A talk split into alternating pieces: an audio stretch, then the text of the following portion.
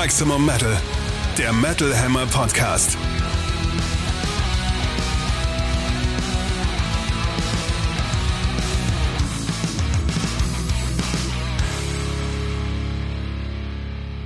Vom 17. November 1900, nein, 2023, Episode 68 für euch am Mikrofon Metal Hammer Chefredakteur Sebastian Kessler sowie Katrin Riedel aus der Metal Hammer Redaktion. Hallo, schön, dass ihr wieder eingeschaltet habt. Wir sind, wenn ihr das hört, bereits auf dem Metal Hammer Paradise, uh. aber virtuell trotzdem auch hier im Radio drin für euch da. Was haben Radio? wieder die oder wo auch immer ihr Was uns ist hört. das denn? Die Älteren unter uns erinnern sich, ich weiß es noch. Wir haben wieder für euch dabei die spannendsten Alben dieser Podcast-Periode. Talks of the Metal Town, da ist nämlich ein bisschen was durcheinander geraten in den letzten Wochen und ein Interview und zwar diesmal mit einer Band, die ihr wahrscheinlich noch nicht kennt und zwar mit Brazing Bull, die auf dem Metal Hammer Paradise am Samstag spielen werden als Gewinner des Newcomer Contests. Lernt sie kennen später im Podcast. Jetzt beginnen wir erstmal mit Back in Black, das Metal Update. Ja, und da gab es am 5. November mal wieder einen völlig überraschenden Paukenschlag von den US-amerikanischen Maskenmännern Slipknot.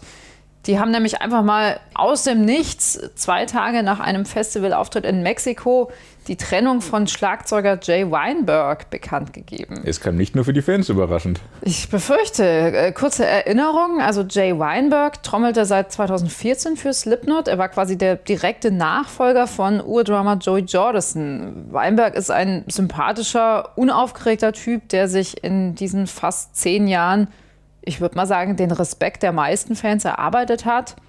Natürlich keine leichte Aufgabe, nach Joey Jordison da hinter den Trommeln zu sitzen, aber er stand einfach tatsächlich für Konstanz, was in dieser Band ja gar nicht mal so einfach ist. Nicht mehr, nein. Slipknot haben, ich würde mal sagen, keinen wirklich nachvollziehbaren Grund für die Trennung genannt. In ihrem ursprünglichen Post dankten sie Weinberg für seine Hingabe und Passion und nannten diesen Split eine kreative Entscheidung da sie sich äh, kreativ ist es ja, dass sie sich kontinuierlich weiterentwickeln äh, wollten. Also keine Ahnung, was das genau heißen soll. Mir wäre ehrlich gesagt neu, dass sich Weinberg bei Slipknot beim Songwriting zuletzt irgendwie eingebracht hätte. Dafür gibt es ja eigentlich auch genug andere Alpha-Tiere in dieser Band. Aber vielleicht wollen sie einfach noch schneller trommeln und der ist nicht so schnell. Oder sie wollen langsamer und der kann nicht so langsam. Oder, oder, oder, oder der Clown will eins seiner Kinder dahinsetzen. Das ist äh, die Frage, ja. Äh, seltsam auch, äh, der Post tauchte auf und wurde ein bisschen später einfach wieder gelöscht.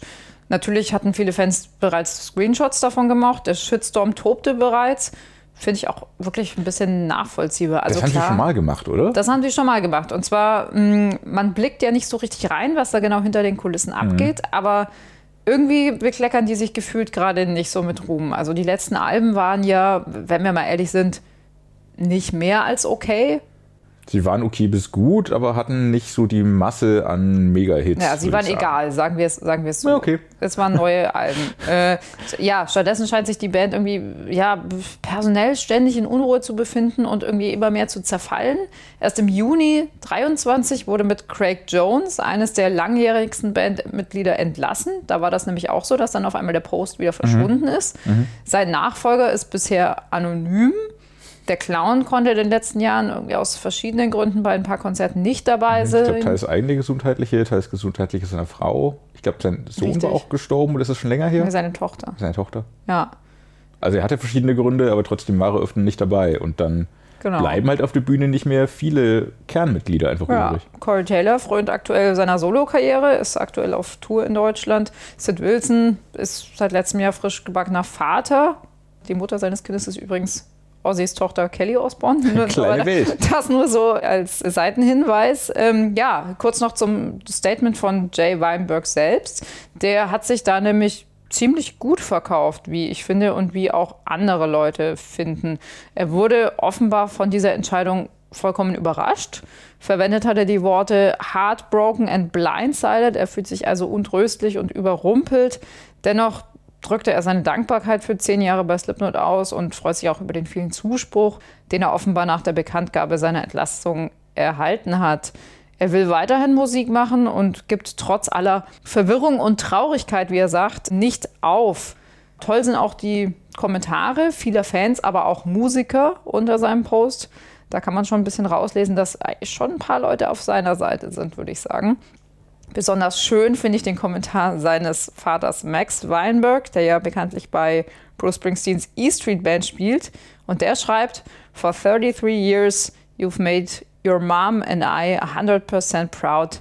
This moment is no exception. You're a class act. Love that. Voll schön. Schön, oder? Was, was Tolleres kann man doch eigentlich nicht von seinen Eltern zu hören Mhm. bekommen. Und ich glaube, direkt darunter hat Mike Portnoy noch kommentiert, der, Der- auch den Rücken stärkt. So, always have your back. Mhm. Also Schlagzeuger halten zusammen, überhaupt alle halten zusammen, alle halten zu Jay Weinberg. Es ist schon echt spannend, weil man spricht sich auch als Musiker jetzt nicht unbedingt gegen den Headliner der meisten Festivals, auf denen du spielen willst, aus. Es ist aber echt ein komischer Move, einfach auch den Fans gegenüber, denen dann überhaupt nichts hinzuwerfen, wie es weitergeht, mit wem es weitergeht, was genau die Gründe sind. Ich kapiere auch gar nicht, was das soll. Ich bringe einen Post und lösche den dann wieder. Was, was ist das für ein Kindergarten? Ja, weil er eh viral geht vielleicht oder so. Um Ja, aber dann so kann ich ihn auch stehen lassen. Also das sieht irgendwie so aus, als würde es da Mhm. drunter und drüber gehen. Ich verstehe das nicht ganz. Ich auch nicht. Es ist komisch. Dadurch natürlich mal wieder spannend, wie es bei Slipknot weitergeht. Ob es da aber jetzt noch gut weitergeht, man weiß es nicht. Ich wage zu behaupten, 50% der Leute, die zum Konzert gehen, vielleicht sogar mehr, wissen gar nicht unbedingt, wer jeder Einzelne ist, sondern sehen Slipknot als Kollektiv und als Lebensgefühl und als ein großes Ding. Ob dann jetzt der eine hinterm Schlagzeug sitzt und hinter dem DJ-Pult oder jemand anderes, bisschen egal. Hauptsache Corey Taylor singt und der Clown springt rum. Andererseits Vielleicht. haben wir Slipknot im Sommer in der Mercedes-Benz Arena in Berlin gesehen und da sprang der Clown nicht rum und naja. Aber Corey Taylor war dabei. Das reichte Glauben dann. wir. Ansonsten war halt viel los. Und Nein, ja, wissen wir natürlich, weil ich habe ihn davor getroffen. Ja, wa- wahrscheinlich war es an der Stelle. Ja. Ich weiß nicht, ob das, wie sehr das die Band beschädigt. Weiß ich auch nicht. Die Sache ist ja auch die, dass Slipknot halt einfach aus dem Chaos geboren wurden und einfach ein permanentes Chaos um sich herum vielleicht sogar brauchen. Vielleicht war es zu viel Konstanz. Aber dann wieder Zehn halt Jahre, das ist einfach zu viel. Das, das muss jetzt reichen. Nicht. Ja, zumal sie erst mit Craig Jones jemanden ausgetauscht haben. Von daher, so viel Konstanz war da jetzt ja auch nicht. Schwierig. Seltsam, schwierig. Gut, dass Jay Weinberg den Rücken gestärkt wird, dass er sich auch geäußert hat. Vielleicht gibt es auch irgendwas, was wir nicht wissen, was hinter den Kulissen passiert ist. Ich finde das nur immer ein bisschen albern, wenn man das dann den, den Leuten so hinwirft und dann ist man so ein bisschen im Unklaren darüber, was eigentlich los ist. Und ja, ich weiß nicht. Ich finde das ein bisschen seltsam. Ja. Wenn es irgendwas hinter den Kulissen gäbe, könnte man das ja auch hinter den Kulissen erstmal ausmachen. Vielleicht waren die kreativen Entscheidungen, dass Jay mehr Songwriting-Anteil haben wollte und die anderen sagten, unsere kreative Entscheidung ist nein. Vielleicht ist es das. Vielleicht erfahren wir es vielleicht nicht. Auf jeden Fall uncool, aber spannend, wie es weitergeht. Bis zum nächsten Slipknot-Album wird wahrscheinlich noch ein bisschen Wasser die Spree hinunterfließen. Bis dahin trösten wir uns mit ein paar anderen Alben, die diese Tage erscheinen. Steel meets Steel. Neue Alben im Härtetest. Hörbeispiele zu allen Alben, über die wir heute sprechen, findet ihr natürlich in unserer Playlist, der Metal Hammer Podcast Playlist auf Spotify, die ihr unter diesem Namen auf jener Plattform findet. Den Link aber auch unter dieser Episode in der Episodenbeschreibung. Dann sind wir schon bei den neuen Alben vom 17.11. und da komme ich zu einer Band, zu der kam ich ehrlich gesagt äh, wie die Jungfrau zum Kinde, Hoho. komplett unerwartet. Unser Job bringt es ja mit sich, dass man viel Musik von Labels und Promotern zugeschickt bekommt und auch in viel reinhört. Bei neuen Bands gibt es da oft große Überraschungen und das trifft auch auf die Band Dogma zu. Eine Band mit vier Frauen, die in, ich sag mal vorsichtig, aufgepeppten Nonnenkostümen auftreten. Im Normalfall kann das natürlich nichts werden, dachte ich mir, aber weit gefehlt. Auf diesem Debüt stimmt so gut wie alles. Wir hören da Heavy Metal mit modernen Einflüssen, ein bisschen Synthi- und Elektrospielereien, teilweise auch sakrale Atmosphäre, was also wieder zu den Nonnen passt. Die Sängerin kann wirklich großartig singen, die Chöre im Hintergrund bringen Stimmung und die Songs sind zum Großteil einfach unfassbar gut. Stimmungsvoll und abwechslungsreich, eingängig und auf fast schon poppige Weise hittig. Zum Beispiel beim Keyboard-Refrain von My First Peak. Es gibt aber auch eine deutliche Metal-Schlagseite, zum Beispiel in Carnal Liberation oder auch Made Her Mine. Letzteres ist übrigens auch ein Wahnsinnssong, also richtig hittig. Band ist eine Art kuriose, zweiminütige Überleitung. Äh, Make Us Proud klingt getragen und düster hinten raus, aber irgendwie triumphal sogar. Und Songs wie Bare to the Bone oder Father I Have Sinned sind einfach nur unfassbare, fast schon bösartige Ohrwürmer, die man so schnell nicht wieder los wird. Auf jeden Fall eine der Überraschungen des Monats, und zwar eine der positiven. Wirklich ein sehr starkes Album. Der von dir auch schon angesprochene Stilmix im Laufe des Albums ist so ein bisschen irre, aber sorgt dafür, dass es immer überraschend und spannend bleibt die ganze Zeit. Ich fand ganz interessant die Bandnamen und Querverbindungen, die mir irgendwie so im Kopf aufgeploppt sind beim Hören. Ähm, das war mal Lordi bei Feel the Seal. Das war an anderer Stelle Battle Beast ganz viel, gerade bei Made Her Mine, was ich auch als den Superhit des Albums irgendwie empfunden habe. Richtig, richtig stark mit unbändiger Energie und ganz großem Ohrwurm-Refrain. Father I Have Sinned fällt auch so ein bisschen in die Battle Beast-Ecke, aber auch schon ein wenig in die andere Ecke, wo Bear to the Bones komplett sich niederlässt, und zwar Ghost. Das hat bei mir totale Ghost-Assoziationen geweckt, wegen Orgel- und Kirchenthematik und allem. Und halt der poppigen Hittigkeit, obwohl es rockt. Also richtig, richtig stark denkbar und wünschenswert, dass das auf offene Ohren stößt bei Fans, Labels und Veranstaltern. Und ich hoffe, dass das live dann auch so prächtig funktionieren wird wie auf dem Debütalbum und mehr als eine Eintagsfliege bleibt, weil richtig, richtig guter erster Aufschlag. Mhm. Und vielleicht sollten wir noch äh, das Konzept außenrum erwähnen. Und zwar ist vieles daran wirklich provokant, schlüpfrig und teils auch ein bisschen drüber, beziehungsweise auch so ein bisschen mit dem Holzhammer eingeprügelt. Thematisch verfolgen diese Nonnen eine konkrete Agenda, bei der es vor allem um die Befreiung von gesellschaftlichen Normen geht. Also es geht um Freiheit, sich komplett auszuleben, das tun und zu lassen, was immer man will, solange andere dabei nicht eingeschränkt werden. Natürlich steckt da auch irgendwie so eine sexuelle Komponente darin. Das muss heutzutage ja natürlich sein. Ich finde das Ganze aber deutlich besser gespielt und durchdacht als bei so manch anderer Band momentan, die auch auf dieser Schiene fährt. Auf der Website von Dogma findet man zum Beispiel auch 13 Prinzipien, für was die Band genau steht. Das ist also alles irgendwie sehr professionell und durchdacht aufgezogen. Es ist aber eben durchaus auch was dahinter. Das Ganze hat auch eine kleine persönliche Geschichte noch, wie die Band im Interview preisgegeben hat. Ja, also interessant, unerwartet, überraschend. Ich habe mich da ein bisschen überzeugen lassen und bin da jetzt auch ein bisschen Fan davon und bin gespannt, ob wir die dann auch mal live sehen werden.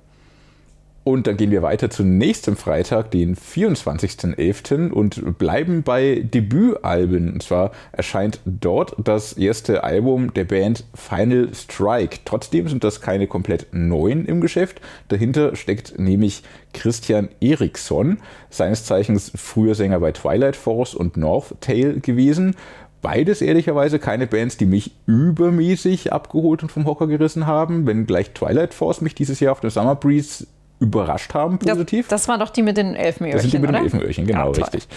Hat mir aber immer so ein bisschen die Hittigkeit gefehlt, irgendwie bei beiden Bands. Und ähm, ja, 2020 ist Ericsson bei North Tail auch ausgeschieden hat dann ein bisschen Zeit genommen, sich zu finden und dann den Schluss gefasst, einen letzten Angriff möchte er noch wagen. Darum der Bandname Final Strike und Finding Pieces jetzt das Debütalbum. Mit dabei sind zwei weitere North Tail-Kollegen von ihm, nämlich einerseits Patrick Johansson am Schlagzeug und Jimmy Pitts an den Keyboards das Ziel, das sie sich für das Album gesetzt haben, war, die Musik zu machen, die ihnen als 17-Jährige gefallen hätten. Und da muss ich sagen, wir hatten offenbar mit 17 einen ganz ähnlichen Geschmack und viel weiterentwickelt hat er sich auch nicht.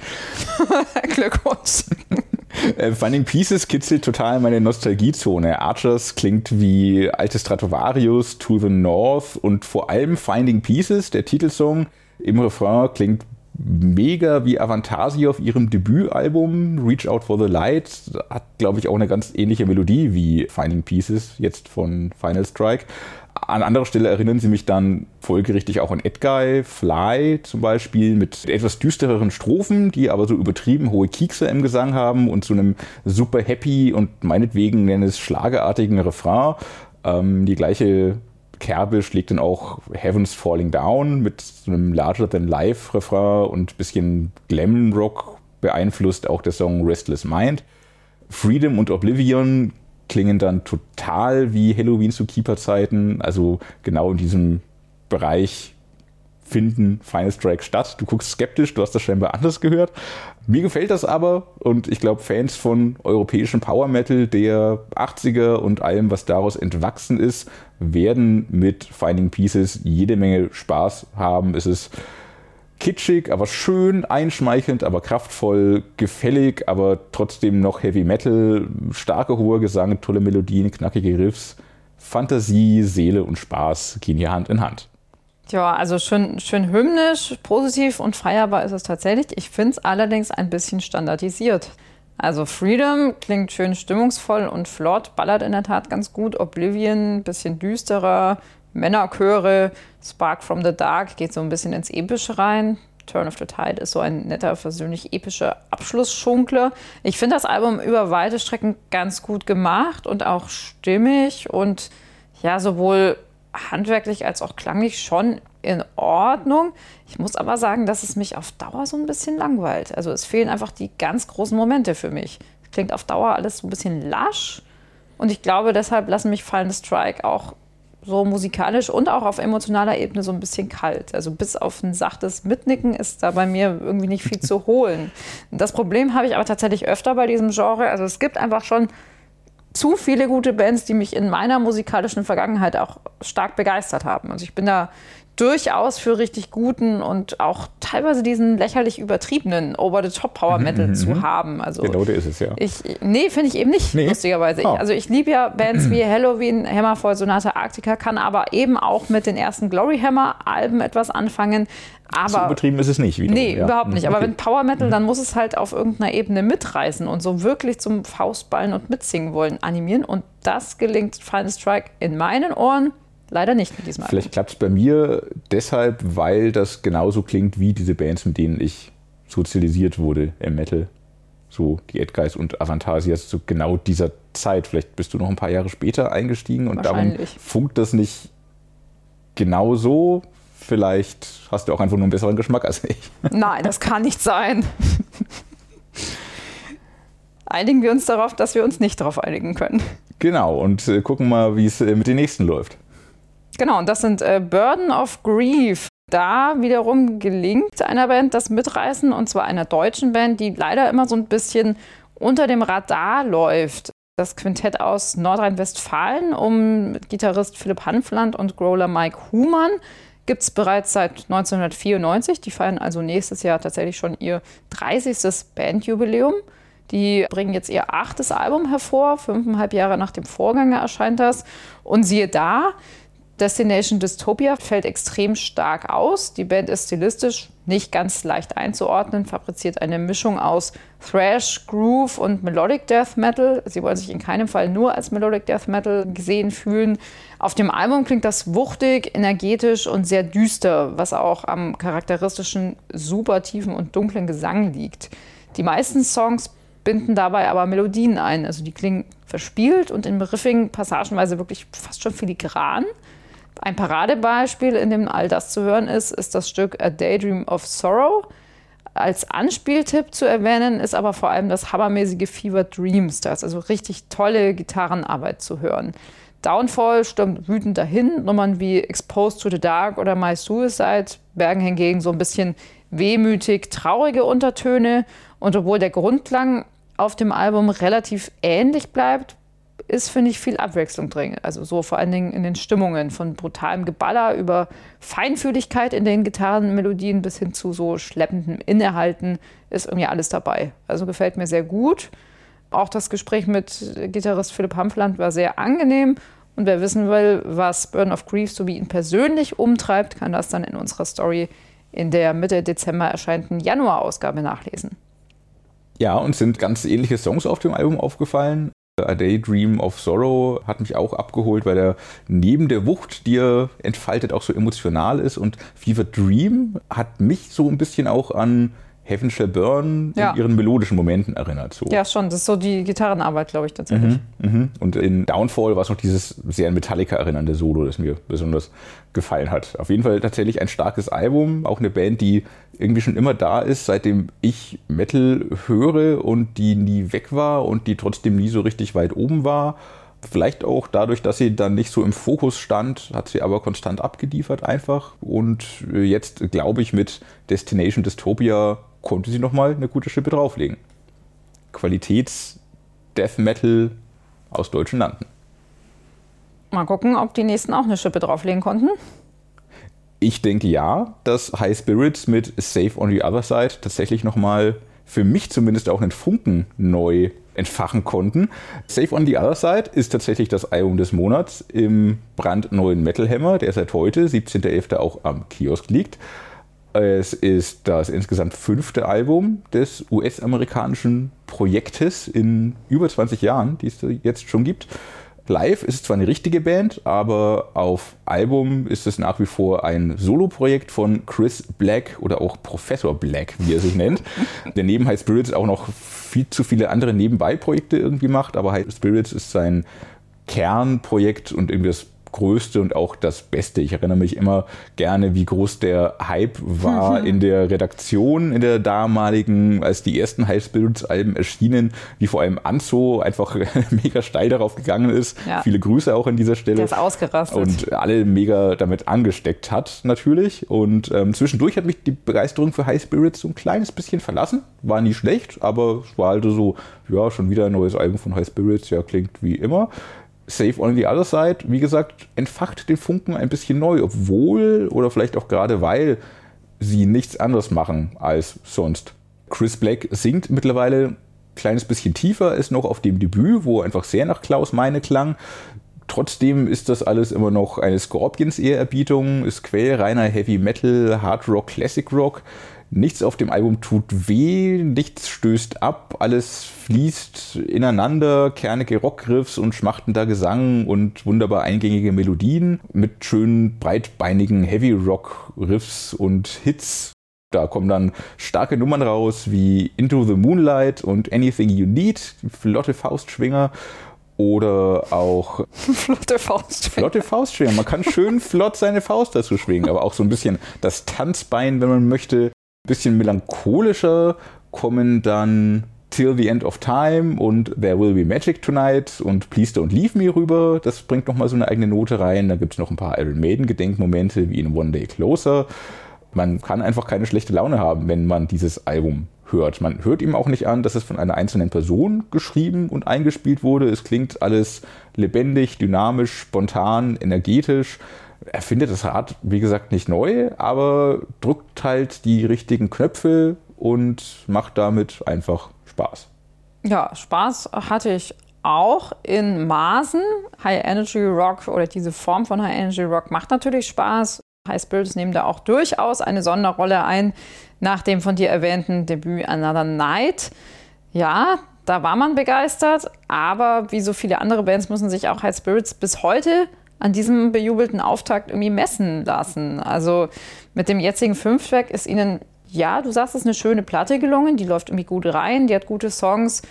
Mich persönlich begeistert sie aber nicht so richtig vollends. Also es gibt fetzige Nummern wie In the Moonlight, Anything You Need, dass man deine fetzigen Faustschwinger. Die, die flotten Faustschwinger. Die, die, sind tatsächlich fetzig. Lonely Nights. Fetzige Faustschwinger. Flotte Faustfetzen. Flotte Faustfetzer. naja. nee. nee. Ähm, Lonely Nights funktioniert im mittleren Tempo. There Will Be Magic Tonight und die beiden folgenden Stücke finde ich hingegen ziemlich lahm. Also so ab Mitte des Albums ist so ein bisschen das Tempo raus und auch so ein bisschen die Spannung. Eins der besten Stücke ist für mich tatsächlich One Day Closer. Das hattest du, glaube ich, mit Maiden mal assoziiert. Hat auch so Oh-Chöre und verspielte Gitarren. Das ist aber auch, glaube ich, das vierte Stück. Also das ist auch relativ weit vorne. Also ich finde es gelungen, ich finde es gut, aber ich werde es wahrscheinlich jetzt nicht nochmal hören, schätze ich mal. Es, man kann diskutieren, ob das ein verdienter Soundcheck-Sieger ist. Weiß ich nicht, aber zumindest ist es ein vertretbarer Gewinner. Gerade am Jahresende und insbesondere in unserer Dezember-Ausgabe gibt es tatsächlich oft Überraschungen auf dem Soundcheck-Thron. So gesehen sind High Spirits fast schon eine Standardband, deren Sieg nicht sonderlich verwunderlich ist. Es ist klar, dass sich auf sowas irgendwie alle einigen können. Mhm. Da hatten wir schon ganz andere Ausreißer in den letzten Jahren, wenn ich mal an Fortit, die Isländer oder beispielsweise auch Dr. Living Dead, die Thrash-Crossover-Mützenträger mit Skelettmasken erinnern darf. Die schönen Überraschungs-Soundcheck-Sieger gegen Ende des Jahres immer. Ja. Genau, also da ist High Spirits der gute gehobene Standard. Wie du sagtest, das tut nicht weh. Mich persönlich bringt es aber jetzt ehrlich gesagt auch nicht zum Jubeln, muss ich zugeben. Grund zum Jubeln haben hingegen Brazing Bull. War das eine Überleitung? Unfassbar. Schon, oder? Hammer. Don't Talk to Strangers. Das Metal Hammer Podcast Interview. Brazing Bull haben nämlich den Newcomer Contest des Metal Hammer Paradise gewonnen. Uh, Glückwunsch. Ich erkläre kurz, worum es da ging. Ein Slot auf dem Metal Hammer Paradise ist für Newcomer reserviert und zwar Samstag der erste auf der Riff-Alm-Bühne. Man konnte sich online bewerben. Alle Bewerber wurden von einer Jury aus der Metal Hammer Redaktion und Mitarbeitern von Veranstalter FKP Scorpio gehört und bewertet und daraus eine Top 3 gebildet. Diese drei besten wurden zur Online-Abstimmung gestellt. An dieser Stelle danke an alle Teilnehmer und Applaus auch für die Zweit- und Drittplatzierten Darkness Surrounding und Pay Pandora. Aber gewonnen haben Brazing Bull, eine fünfköpfige New Metal Band aus dem Raum Itzehoe. Wahrscheinlich kennt ihr das Örtchen als Wacken-Nachbar. Entsprechend ist die Band auch schon Festival geschult. Sie klingen tatsächlich als New Metal Band wie die kleinen Brüder von Limp Bizkit, aber in cool. Ich gehe also tatsächlich davon aus, dass sie die Metal Hammer Paradise Bühne Samstag am frühen Nachmittag rocken und wachrütteln werden. Und damit ihr wisst, wer da auf euch zukommt, hat Volontär Simon Ludwig die Band geschnappt und ein kleines Vorstellungsinterview geführt, das ihr jetzt hört. Raising Bull, Gratulation erstmal natürlich für den Gewinn vom Contest. Habt ihr ja ganz schön abgeräumt. Ähm, wie fühlt sich das überhaupt an, gewonnen zu haben? Ja, vielen, vielen Dank. Das ist mega. Also wir waren einmal super begeistert, dass die Fans von uns so stark gewotet haben. Und mit Metal Hammer fing das irgendwie auch alles an. Also mein, zum Beispiel hat mein Vater habe ich 2006 mit nach Wacken genommen und danach gleich Metal Hammer gekauft und so und dann um die Bands kennenzulernen. Bei Internet gab es damals nicht so. und ähm, das war, ja, ist einfach richtig cool eins nach dem anderen, du hast es ja schon gesagt. Ähm, vielleicht stellt ihr euch noch mal kurz vor, wer ihr seid, was ihr spielt und wie man sich so eure Musik in etwa vorstellen kann. Ja, ich bin Robin, ich bin der Drummer und wir machen New Metal. Colin, was machst du so? Ja, ich spiele Gitarre.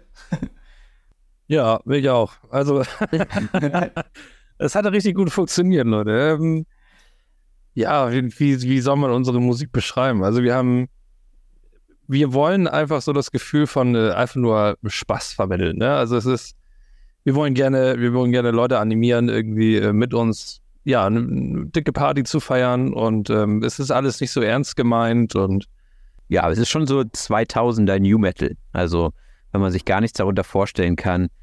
Viele Leute vergleichen uns immer mit Bands. Das will man natürlich selber nicht, aber viele sagen, es geht so in Richtung äh, Limp Bizkit, so die jungen Limp Bizkit, aber wie gesagt, das haben wir schon so oft gehört, das mögen wir selbst eigentlich gar nicht hören. Furchtbarer Vergleich. Wart ihr mit solchen Sachen inspirieren lassen generell? Also ich meine, wenn ich so an New Metal denke, dann denke ich natürlich auch sofort erstmal irgendwie an Little Biscuit. Aber sind das Sachen, die euch da äh, irgendwie inspiriert haben, als ihr angefangen habt, Musik zu machen? Auf jeden Fall. Ja, also. Das ist auch interessant. Colin, was hat dich denn inspiriert?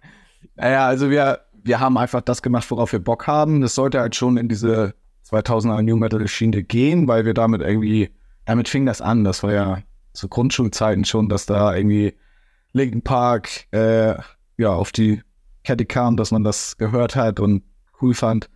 Ähm, und da wollten wir einfach so ja, in die Richtung gehen. Aber wir haben jetzt nicht gesagt, ja, lass so Richtung Limp Bizkit gehen oder Richtung Korn oder irgendwas, sondern einfach was so aus uns herauskam. Das heißt, ihr kennt euch auch schon alle seit der Schule oder was? Gibt es die Band schon so lange? Die Band gibt es seit 2013. Äh, wir kennen uns aus der Schule, hatten aber unterschiedliche Projekte und irgendwie kam das dann 2013 dazu, dass die anderen Projekte teilweise endeten und dann haben wir gesagt, so jetzt machen wir endlich mal New Metal. Äh, vorher haben wir immer versucht, Metal zu machen, waren aber instrumental viel zu schlecht und das wurde dann irgendwie so Rock meiste Zeit. Und äh, dann haben wir gesagt, okay, wir wollen Metal machen, für welchen Metal braucht man nicht so viele, nicht so viel Technik. Und dann sind wir auf New Metal gekommen. Also so, jedenfalls ist das so meine Variante. Ich weiß, wie das Was halt-? Ja, ein bisschen. Also wir hatten vorher eine Band, das war ja Melodic Death Metal mit Singer-Songwriter-Gesang auf Deutsch. Ja, viel komplizierter als äh, Ja, von der Musik her war es schon ein bisschen komplizierter, würde ich sagen. Aber ähm, dann ist unser Gitarrist ausgestiegen und wir ja, haben gedacht, ja, wir machen was Neues. Da haben wir überlegt, ob wir Stoner Rock machen. ja, wir hören auch alles Mögliche an Musik, so ist es nicht. Aber dann kam Arne dazu und dann haben wir uns irgendwie auf New Metal geeinigt und ja, seitdem machen wir das.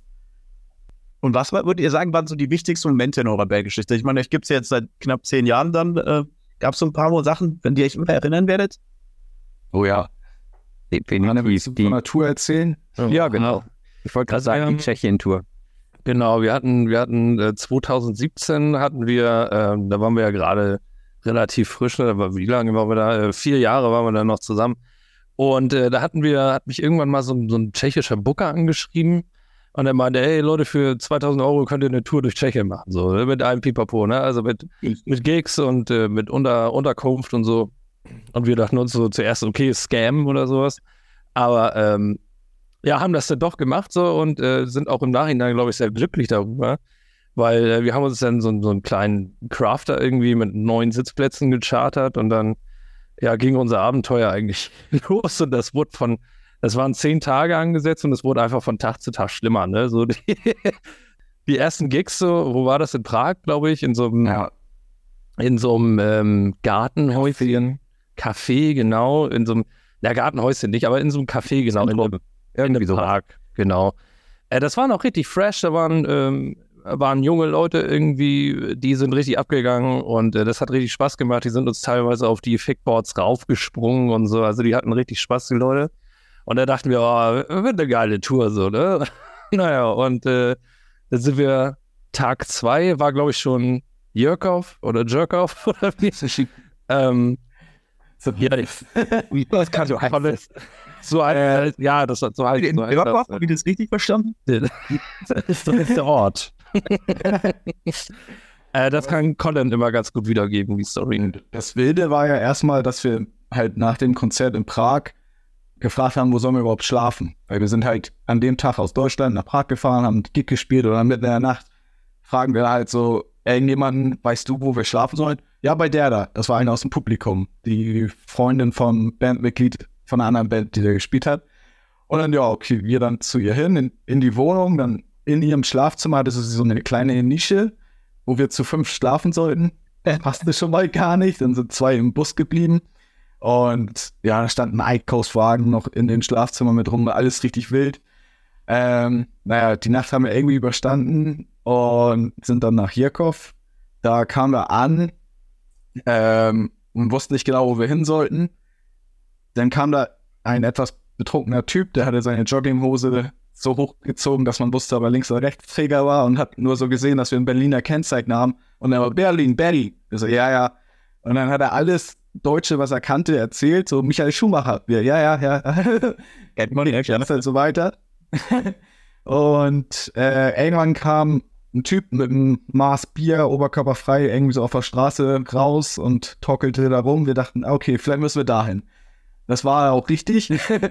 Dann sind wir da in diese Kneipe und super nette Leute und äh, haben da wilde Typen kennengelernt, aber auch eine richtig schöne Party gehabt. Durften auch in der Wohnung von dem Besitzer pennen, während er in der Küche von, äh, von den Schuppen da gepennt hat. Und naja, es wurde auf jeden Fall von Tag zu Tag schlimmer und wilder und Genau, also ein bisschen, bisschen, oder wolltest du gerade erzählen? Ich wollte gerade erzählen, also Mikrofonständer waren da Fehlanzeige. Der Sänger hat halt eine umgedrehte Cola-Kiste bekommen mit einem Besenstiel rein und oben wurde dann mit Draht festgetüdelt. Also Funktioniert, ne? Also, es hat funktioniert, aber das ist so sinnbildlich für diese ganze Tour und äh, ich glaube, die hat uns ganz schön zusammengeschweißt und wir könnten wahrscheinlich auch noch drei Stunden weiter erzählen von dieser Tour. Deswegen äh, war, war schon Ja. cool so. Also Also ich jetzt im Nachhinein jedenfalls. glaubt ihr, dass der Auftritt beim Paradise dann auch in die ähnliche Richtung geht oder meint ihr, das geht da ein bisschen gesittet davon starten? Ja, hoffentlich nicht. Nein, wieso? Aber ich meine, ihr erinnert euch jetzt noch ein ganzes Leben lang dran, oder? An so einem ganz normalen Gig, wo alles perfekt läuft. Wer weiß. Das stimmt. Aber als ihr beim Contest mitgemacht habt, hättet ihr gedacht, dass ihr, dass ihr so weit kommt und es schafft? Nee. Also wir, wir kannten auch die andere Band, die da mitgemacht hat, Paper and Rubber. Das sind Freunde von uns. Und wir wussten, dass die immer stark sind in solchen Abstimmungen. Und ja, deshalb haben wir auch alles gegeben, dass wir irgendwie genug Leute zusammenkriegen mit Zeitungsartikel. Erik Fischer hat noch Werbung für uns gemacht. Und ja, also das, wir haben echt Gas gegeben. Und kennt ihr denn Erik Fisch? Warum macht der denn Werbung für euch? Äh, das ist wieder eine andere Geschichte. Also ich spiele zum Beispiel noch in einer anderen Band und also unser Sänger von Brazing Bull hat zusammen mit mir noch ein anderes Akustikprojekt und Eric Fish hat ja auch noch ein Akustikprojekt neben äh, Subway to Sally und ja, den kennen wir einfach. Das hat sich so ergeben durch Auftritte und äh, ja, daher ist die Connection dann entstanden. Ähm, ja, aber Wettbewerbe sind damit anzufangen, um die, die Message rauszubringen. Genau, genau. Wettbewerbe sind natürlich immer, ja, es ist ein Kampf, ne? Das macht man, macht man nicht so häufig. Das geht ganz schön an die Nerven, so. Wenn man seine ganzen Freunde und Bekannte mobilisiert und, ähm, aber sie haben alle mitgemacht, von daher ist ja alles gut gegangen. Hat sich ja gelohnt. Habt ihr irgendwelche Tipps an andere Newcomer, so für die nächsten Jahre, ähm, dass sie es auch so weit bringen können wie ihr? Ja, man soll bodenständig bleiben, nicht irgendwie abgehoben werden, weil das gibt es teilweise bei einigen Bands, wo man denkt so, wow, bleibt mal auf, ein bisschen auf dem Teppich. Ähm, wichtig ist, glaube ich, dass es in einer Band auch gut zusammenpasst. Also, dass man, ja, wir sind halt Freunde seit Jahren. Das ist halt irgendwie schon was Besonderes. Aber halt, das muss einfach passen. Und ja. Seit 2013 auch in derselben Konstellation. Das ist ungewöhnlich, genau. Und glaube, wenn es nur die Musik wäre, dann hätte es bestimmt schon die ein oder anderen Brüche gegeben, aber dadurch, dass man halt befreundet ist, hat man auch die, die Zeiten, wo halt nicht so viel mit Musik los war, zum Beispiel Corona, gut überstanden. Ne? Und was sind jetzt nach dem Festival noch so eure nächsten größeren Ziele? Also ich meine, jetzt habt ihr es ja schon fast geschafft, also äh, nach Los Angeles oder äh, was sind die Pläne? Eigentlich ist das richtige Ziel, was wir so seit Jahren haben, auf Wacken zu spielen dieses Jahr war halt schon sehr krass, weil wir haben uns vorher nie wirklich um Booking und so gekümmert. Das heißt, wir wurden meistens irgendwie angeschrieben, so die Leute haben uns so in Schleswig-Holstein, ähm, kennen die uns halt durch die Jahre. Und nun macht die Freundin von Arne das Booking für uns. Und auf einmal hatten wir dann Gigs äh, auf der Kieler Woche als Vorband von Avatar, als Backen-Warm-Up waren wir ja mit Doggy Dog im Landgasthof. Jetzt hatten wir noch cooles Ackerbrand-Festival, da war ein Ugly Kid Show auch und so. Also das Jahr war schon sehr krass. Und jetzt noch Metal Hammer Paradise dazu, das, ja, mega. Das ist eigentlich der, der perfekte Abschluss, ja. ja. Das ist schon nice. Das heißt, ihr habt richtig Bock auf November dann.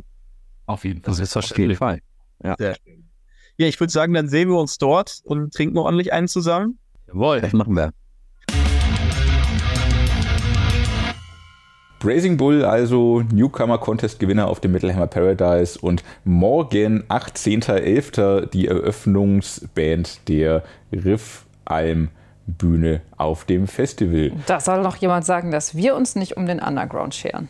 Wir scheren so uns sogar sehr, wir scheren uns um alle und freuen uns, die Bühne auch für Geheimtipps darbieten zu können. Wie das alles ist, wir werden es morgen erfahren. Ich werde es mir auch angucken auf jeden Fall. Und an dieser Stelle hören wir uns, sofern wir alle von Metal Hammer Paradise heil nach Hause kommen, wovor ich jetzt einfach mal ausgehe, wieder am 1.12. und dann mit einem kleinen Nachklapp zu unserem Festival und zwar werden wir einen Mitschnitt des Veranstalter-Talks vom Metal Hammer Paradise mitbringen. Das heißt, meine Persönlichkeit und äh, FKP-Chefbooker Stefan Tanscheid werden auf dem Metal Hammer Paradise eine kleine Podiumsdiskussion führen. Da sind natürlich auch eure Fragen gefordert und ein Mitschnitt davon hören wir dann nächstes Mal. Es äh, wird wahrscheinlich viel auch darum gehen, wie das jetzt zum zehnten Mal war. Denn zum zehnten Mal findet das Metal Hammer Paradise jetzt bereits statt. Wir freuen uns drauf, packen jetzt die letzten Koffer. Wie viele Koffer nimmst du denn mit? Ja. Auf so ein typisches Metal einen, Okay, wir packen einen Koffer. Der, der Wir Schuhkoffer. treffen die letzten Vorbereitungen. der Schuhkoffer. Die braucht man ja nur in Wacken, die Schuhkoffer. Ja, zum aber Glück. Taucherbrille, Taucherbrille, Schnorchel, Flossen, Mhm. die Rutschbadehose für die große Rutsche. Im Gegensatz zur normalen Badehose, die halt nicht so gut rutscht. Genau, also da kann man schon viel in die Koffer packen.